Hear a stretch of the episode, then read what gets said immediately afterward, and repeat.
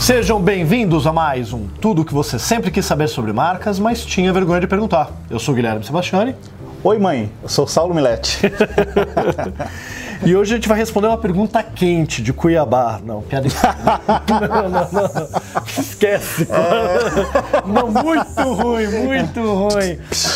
Foi boa. A gente tem que mudar o nome do programa para todas as piadas infames que você não queria escutar.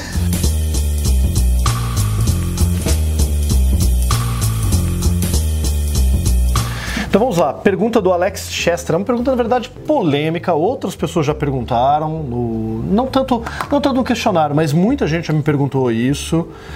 E eu acho que é uma boa a gente aproveitar que estou eu aqui, o Saulo, estão dois, a gente pode gravar junto, responder diferentes pontos de vista ou não. Na verdade, a gente não combinou, não sei o que ele vai falar. Mas é a seguinte questão, tá? Agora, um pouco mais cedo, ano passado as pessoas se atormentavam mais. Eu falo assim: primeiramente, quero agradecer a toda a equipe por fazer esse trabalho maravilhoso. É isso aí, Alex. Puxando o saco, a gente responde. dando oportunidade de conhecimento gratuito. Não, mas a ideia é essa mesmo, é compartilhar. Logo onde eu moro, não tem curso nenhum falando sobre o assunto. Calma, cara. Cuiabá, ano que vem, a gente está programando um curso aí. Pode deixar. Pelo menos um. Se não tiver gente, a gente cancela. Se tiver um pouco, a gente não volta. Mas se tiver muita gente, a gente volta, tá? É que muita gente fala, ah, nunca tem curso na minha cidade. Aí você leva, não abre turma. Então, vamos lá. Mas vamos lá, pergunta bacana. O que vocês acham das plataformas de criação de logos e dos profissionais que trabalham para eles? Muitos dos clientes não reconhecem o valor da criação de uma marca e questionam o preço. E dizem que conhecem sites que é mais barata a proposta feita. Como lidar com isso? Qual a melhor informação para ser persuasivo com o cliente? Acho que tem várias perguntas aqui, Alex. Então a gente vai começar pela primeira, que é o que, que você acha, Saulo, e eu respondo também, dessas plataformas de criação de logos? Bobo, igual choque de cultura. Não, não acho bobo, não. Acho ótimo. É, de verdade, eu acho ótimo. A plataforma é uma pergunta. É, Ambos, ambos. Gosto de. Fiquei pensando aqui, mas ambos. Assim, Alex, falando sério. É, cara, eu acho ótimo. Eu, tem tem um, um, uma ideia, particularmente eu acho patética, e vou polemizar. Já é pergunta vamos polêmica, lá, vamos polemizar. Publicidade, eu acho que tem, tem muito publicitário que é assim que quer manter tudo ali no segredo, meu, meu, é meu. meu, não compartilho com ninguém, etc. Uh, eu acho que o design, se, se o design, falando especificamente de design, tá? Já que a gente está falando de criação de logo, o design tem uma coisa excelente que é justamente a troca.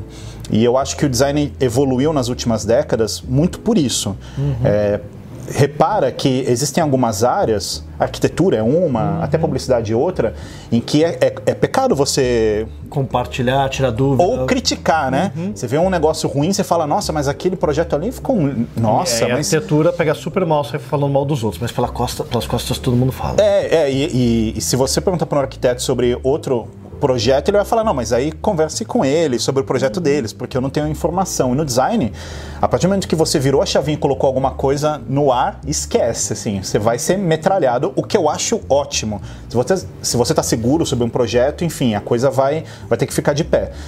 Por que, que eu estou dizendo isso? Uh, eu acho que justamente essa elevação da, do entendimento sobre design, sobre, sobre branding, sobre criação específica de logo, etc., é ótima, só valoriza tá, uh, o mercado, os profissionais e os clientes.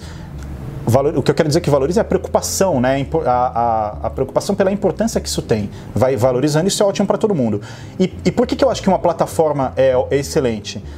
Pensa no seguinte, Alex, você está lá em Cuiabá e aí tem uma empresa chamada é, Salvatore Pizzaria. A pizzaria ali tem quatro motoca, dois pizzaiolo.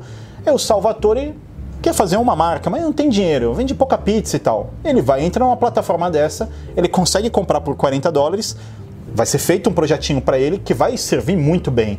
Mas é, olha só que coisa legal, o Salvatore faz uma pizza foda, aquela mussarela boa, sabe, que vem derretendo, aquela coisa gostosinha. Então, pois é, isso dá muito certo e aí quatro anos depois ele já tem uma franquia. Uhum. Na verdade, agora ele tem 14 pizzarias e ele precisa de um novo projeto, precisa fazer um rebrand. Aí que ele faz? Ele liga pro Sebastião e fala assim, Sebastião, escuta, eu expandi aqui, agora eu tô saindo de Cuiabá, agora eu tô indo pro centro-oeste, saindo do centro-oeste, indo pro sudeste tal. Você pode me ajudar? É claro que agora a plataforma de criação de logo não serve mais para ele. Então ele evoluiu, ele percebeu que isso tem um valor muito grande e ele pode procurar outros profissionais. Então a coisa vai, vai sendo, vai crescendo em escala. Por isso que eu acho que é, é fundamental ter esse tipo de coisa, porque tem todo tipo de cliente. Eu já discordo completamente, mas vou, vou entrar nos porquês, acho que vai ser bem legal. Vai lá. É, eu concordo e discordo. Qual é o primeiro ponto, tá?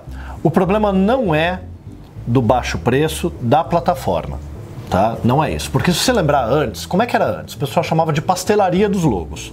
Não era uma plataforma era uma empresa que estava por trás, uhum. que tinha uma equipe uhum. e que fazia os mesmos logos por 50 dólares, 50 reais, 400 reais.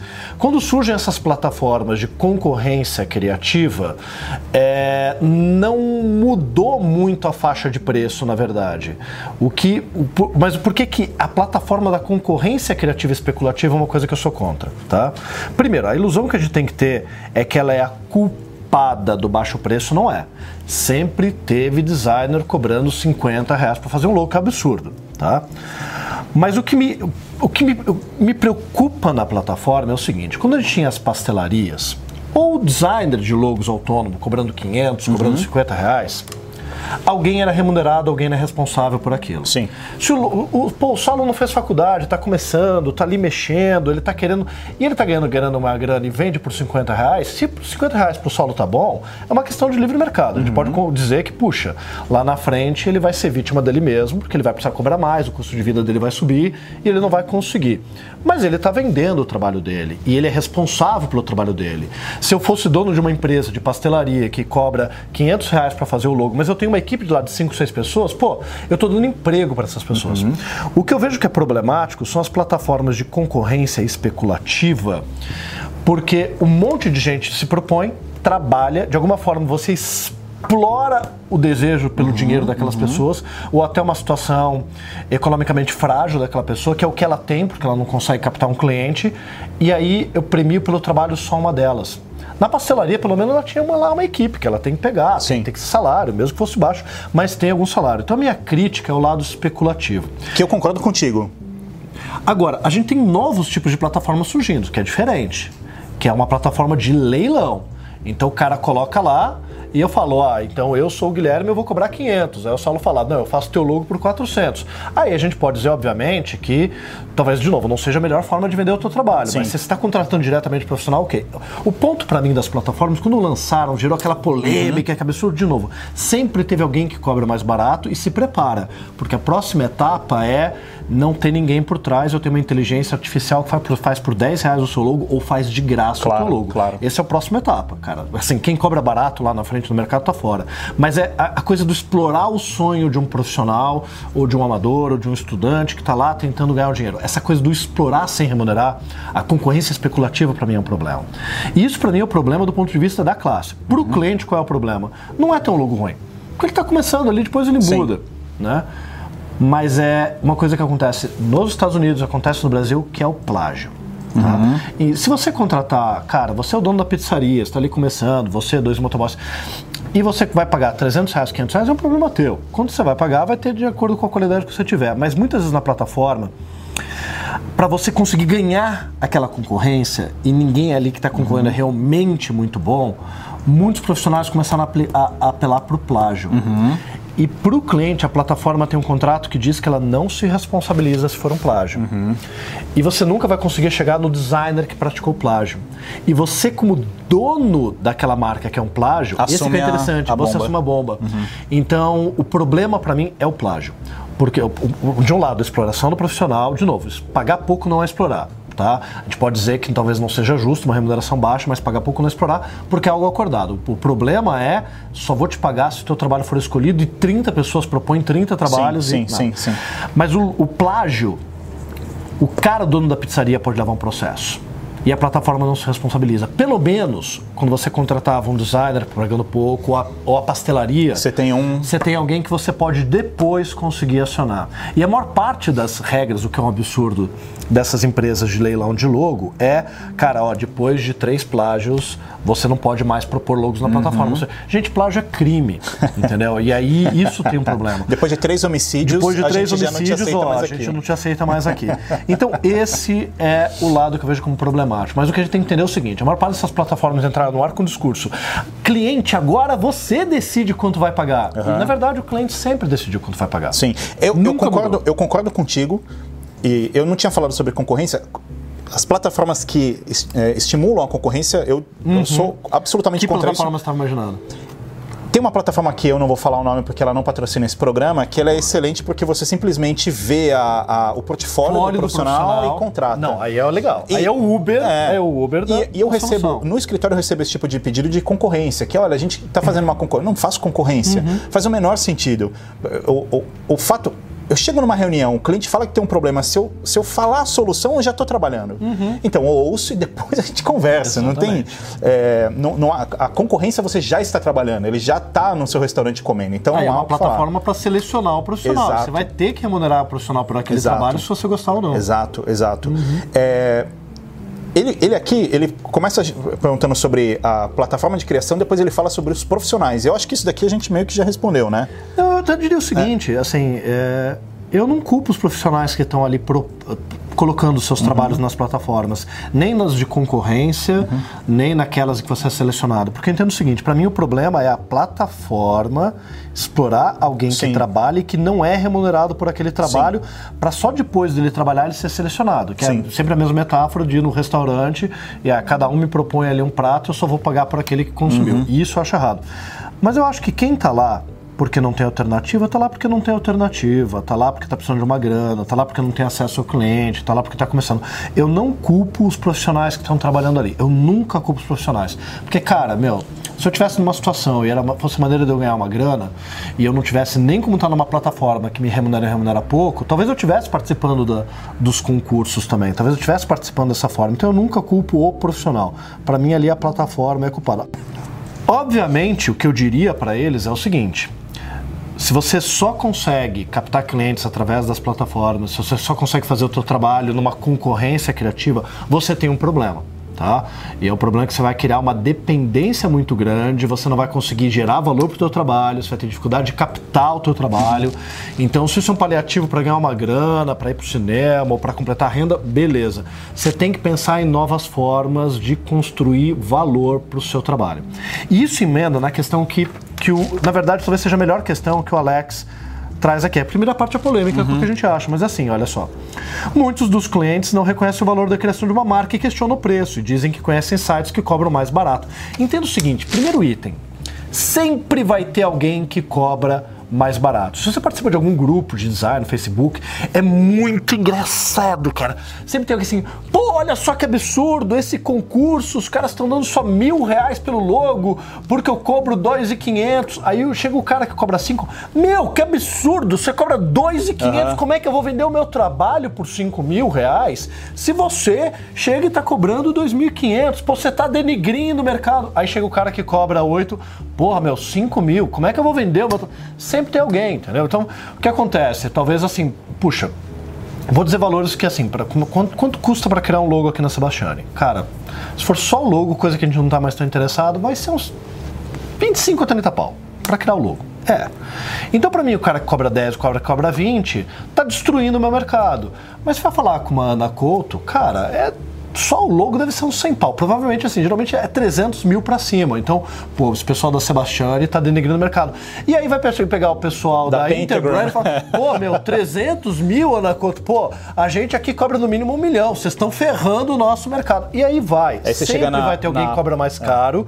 E pra esse cara que cobra mais caro, você tá prostituindo o mercado. E sempre vai ter alguém que cobra mais barato. A questão é como é que você vai subindo essa escada e construindo valor. Você tem que construir valor pro teu trabalho. Eu- Você tem que conseguir valorizar Sim. aquilo que você faz. Aliás, então corta. Eu vou dizer que eu cobro 80, porque daí na hora que o cliente vê Claro. o vídeo, se eu cobrar 50, eu falo, pô, tô cobrando menos do que no vídeo. E eu sei que a. É isso. Eu sei que a Paula Scher assiste esse canal e eu imaginei ela agora comendo beluga, tomando Dom Perrinho e falando como esse pessoal sobrevive, né? vai cobrando que 50 mil, que 300 isso? mil, exatamente. É, eu, eu tinha marcado isso daqui também, Alex, eu queria muito falar sobre isso. Tem, tem a segunda frase, você me chamou muito a atenção, que é a seguinte.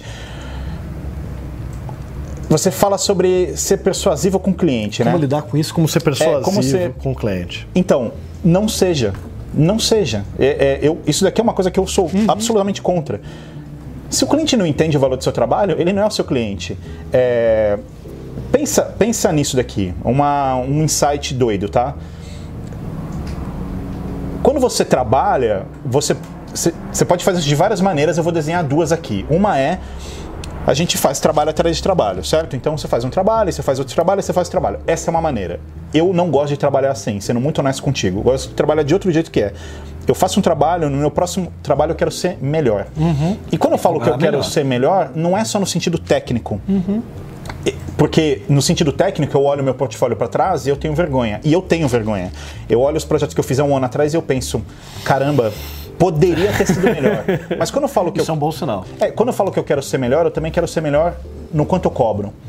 Então, todo ano eu faço uma revisão dos preços que eu, que eu uso, que eu tenho. Não, não é só o preço, é também como que eu posso gerar uma percepção de valor para o cliente. Sim. Aí o ponto que você falou é interessante. Você não convence, você não consegue ser persuasivo para convencer o cliente de que você é melhor. Você tem que, de partida, criar a percepção Sim. de que você é melhor e não tentar convencê-lo depois que ele achou que você é pior de que você é melhor. Você tem que ser antes de é, convencer. E justamente por Parecer isso. ser melhor. É, justamente por isso, uh, você começou esse assunto falando sobre criação de logo. Uh, eu sempre penso que um trabalho visual o mínimo que ele tem que ser é bom. A partir uhum. o mínimo. Então, minhas preocupações são sempre: ei, cliente, é, vendeu mais? Ei, cliente, você chegou onde uhum. você queria? Eu, eu, preciso entender o resultado disso.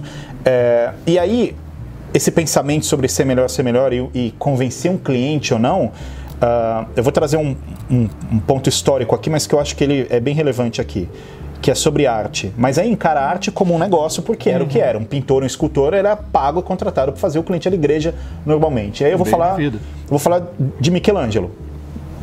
Pensa nele como um criativo com portfólio, tá? É, que começou a trabalhar ali na faixa dos 13, 14 anos e morreu com 90. Ele tem, ele fez uma série de trabalhos, alguns se perderam, ele tem muita obra inacabada, mas obra, feito assim, você abre a pasta dele, uhum. tem cinco obras, cinco obras.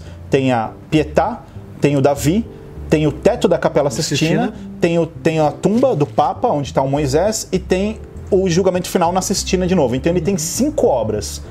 E aí o interessante é o seguinte, em uma carta que ele escreveu para um amigo, ele diz, ele fala sobre isso. Ele ainda não tinha cinco, mas ele comenta que é, eu gosto de escolher os meus trabalhos porque eu quero que um trabalho é, sempre me dê a possibilidade de me levar para outro maior e, e, eternizar meu nome. Então ele tinha essa, essa preocupação de trabalhar para o cliente certo fazendo um puta projeto. Não pegar qualquer coisa. Então, a, a, a Salvatore Pizzaria não é isso, uhum. né? Mas, mas se você atende hoje a Salvatore Pizzaria, você precisa pensar que amanhã você pizza pegar a Dominós. Então, depois a Pizza Hut, você, você precisa sempre pensar numa evolução, né? É... E realmente vai ser nos clientes maiores que você vai ter uma rentabilidade maior, porque também são geralmente eles, ou pelo menos os mais maduros, e claro, tem um monte de exceções, que vão estar preocupados com o resultado que aquele projeto vai dar, e não apenas em ter um logo que eu escolhi a cor na fachada. É, e eu acho também que tem outro ponto que é o seguinte: o cliente, não necessariamente o cliente maior, você chega no cliente maior, puta, caminhão de dinheiro jorrando na sua não cara. É assim também. Não é assim também, mas vamos fingir que su surra de nota de 100 na cara, assim, o que não vai acontecer, né? Dinheiro é o problema, tá aqui essa porra. Não é isso. Mas é o seguinte, esse cliente, ele é, ele é um transatlântico e qualquer movimentação de 2 graus é muito é, complexa, né? O, o cliente bacana, que é o que você não precisa ser persuasivo, é o cliente kamikaze. É o cliente kamikaze. Que é o que topa tudo? Quem que, é o que o, o cliente ele pode se revelar em vários aspectos. Por exemplo, você pega um diretor de marketing que já tentou várias coisas e agora ele quer radicalizar. Ou que ele sabe que vai perder o emprego se ele não mostrar resultado. É o cliente kamikaze. Ele, ele, ele chega para você e te dá uma folha em branco. Ele fala assim: ó, tá aqui, ó. Vamos, vamos pro arrebento. Esse cliente é legal. Quando você consegue, e às vezes é muito raro você conseguir um cliente kamikaze de cara, você precisa conquistar a, a confiança dele. Eu tive um cliente kamikaze muito legal que a gente foi fazendo uma série de trabalhos e aumentando o share. Uhum. De repente a gente estava dominando, a, a, dentro do âmbito dele, a gente dominando o segmento. E aí um dia eu liguei para ele, ia fazer um anúncio no jornal, fim de ano, uhum. e eu falei assim, cara, vamos fazer um all-type? Sem produto, sem nada? Ele, pô, mas vai ficar bom isso daí? Eu falei, vai ficar bom, vai ficar foda. E convenci o cara, deu um puta é, bafafá isso. E no, na semana seguinte ele virou para mim e falou assim: Cara, eu quero algo mais louco ainda. e aí o que, que eu fiz? Eu desmembrei a marca dele. A primeira letra era um A, a gente transformou esse A num ícone, passou a cena só com A. e a gente fez um página dupla no jornal do âmbito dele com A gigante no meio, mais nada, sem site, sem telefone, sem nada. Uma puta coisa de louco, né? Só que na semana seguinte só se falava disso no mercado. Uhum. Então, é o cliente kamikaze, é o que você vai. Mas se você precisa conquistar essa, essa, essa confiança, e isso é legal. É quando você não precisa ser persuasivo para mostrar que o seu trabalho tem valor, mas é, é, persuasivo no sentido de, ei, olha o resultado que a gente acabou de conquistar aqui, vamos tentar uma coisa um pouquinho mais audaciosa? Aí o cliente precisa de bagagem. Então não adianta você querer é, né, pegar um, uma pessoa que tá assim, eu vou, parece que eu estou denegrindo, falando mal das pessoas, não é isso, é, é só o que é. Você pega uma pessoa acostumada a beber cachaça e você fala assim, pô, eu tô aqui com uma garrafa de Krug que você precisa. Não, não, não é a dela. Ela tá uhum. em outro momento da vida, e, ou às vezes ela simplesmente. Ela não tá preparada para aquilo. Ou não curte. Pronto, então esquece. Não, não tenta impor valor é, um valor na cabeça de uma pessoa que não entende o valor daquilo. Não tenta vender quem não vai ver valor no teu trabalho, mas é, um lado é a seleção de clientes, outro lado é a seleção desse portfólio para buscar cada vez mais o desafio. E um outro que eu acho que é importante só para fechar é o seguinte: a maior parte dos profissionais se preocupa, por exemplo, quando vai fazer o curso de Brain, que daí é uma maneira até de valorizar o trabalho e introduzir estratégia nesse trabalho. Se preocupa assim, mas eu preciso aprender muito sobre Brain para convencer o cliente a comprar um trabalho de Brain, Brain na identidade visual. E na verdade não, se você quer convencer um, um cliente a contratar um trabalho de Brain, você precisa aprender técnicas de vendas. Você precisa aprender a construir valor para o teu trabalho. Você precisa aprender a você se posicionar e não simplesmente argumentar. Para fechar essa parte de como é difícil, se, se você tem dificuldade de ser persuasivo com o cliente, imagina o seguinte, cara, você não consegue pegar o teu melhor amigo, tua melhor amiga, aquela pessoa que confia em você, que você tem um contato próximo e convencer ela a não usar mais aquela camiseta ou a cortar o cabelo de uma determinada forma. E cara, você não consegue convencer ela, dizer, cara, essa cor de camisa não é boa para é. você, ele é teu amigo, você tem confiança. Você consegue virar e falar, pô, Saulo, se você, cara, deixar o cabelo crescer ou cortar um pouco mais, vai ficar melhor. E é o teu melhor amigo, e, ó, pô, você pode comprar uma outra camisa depois ou não gostar, você pode deixar o cabelo crescer de novo. Quanto mais Adorei. um cliente. Então, a questão não é ser persuasivo, é construir uma percepção de valor para você e para o teu trabalho. Beleza? Achei ótimo isso. É, mas é isso mesmo.